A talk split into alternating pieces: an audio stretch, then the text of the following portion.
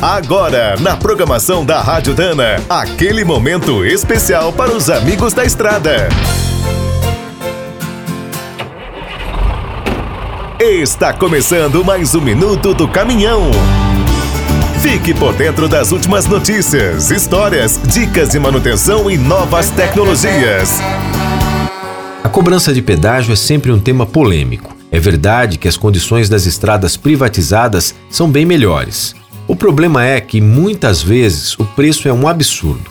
Representa até 45% do custo de alguns fretes, segundo um estudo feito no Paraná.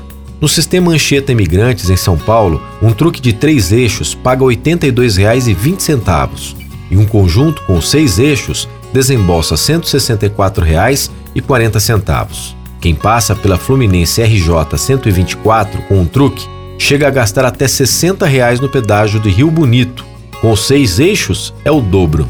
A terceira tarifa mais cara está em Cambará, na BR-369, no Paraná. O preço para o truque é de R$ 57,90 e o cavalo com carreta paga R$ 115,80.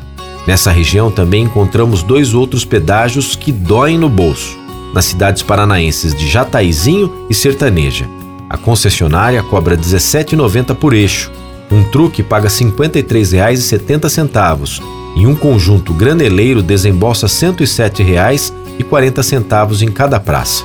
O Paraná ainda ocupa o sexto lugar da lista. Em São José dos Pinhais, o preço é de R$ 52,80 para um truque e R$ 105,60 para um seis eixos. Fechando o ranking da gastação, temos o pedágio da Washington Luiz em Araraquara. Um truque paga R$ 50,70 e um conjunto R$ 101,40.